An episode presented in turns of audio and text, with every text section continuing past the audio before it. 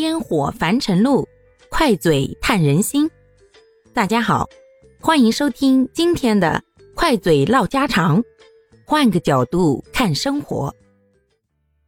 这一说到最让我佩服的武则天同志啊，我这话就滔滔不绝。我尽量争取今天把它给讲完啊，毕竟唐朝的优秀女性呀，那还有好几个呢。咱们呀，书接上回，做了那么多的铺垫工作以后呢，小五同学终于可以名正言顺的登基了。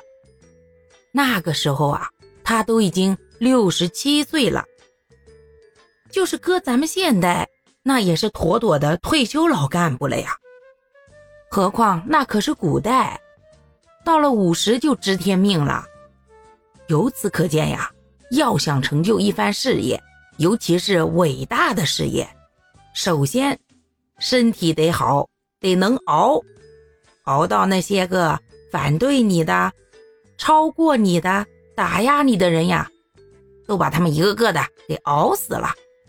那么剩下来的都是你的小辈儿了，他们有多少资格来管你呢？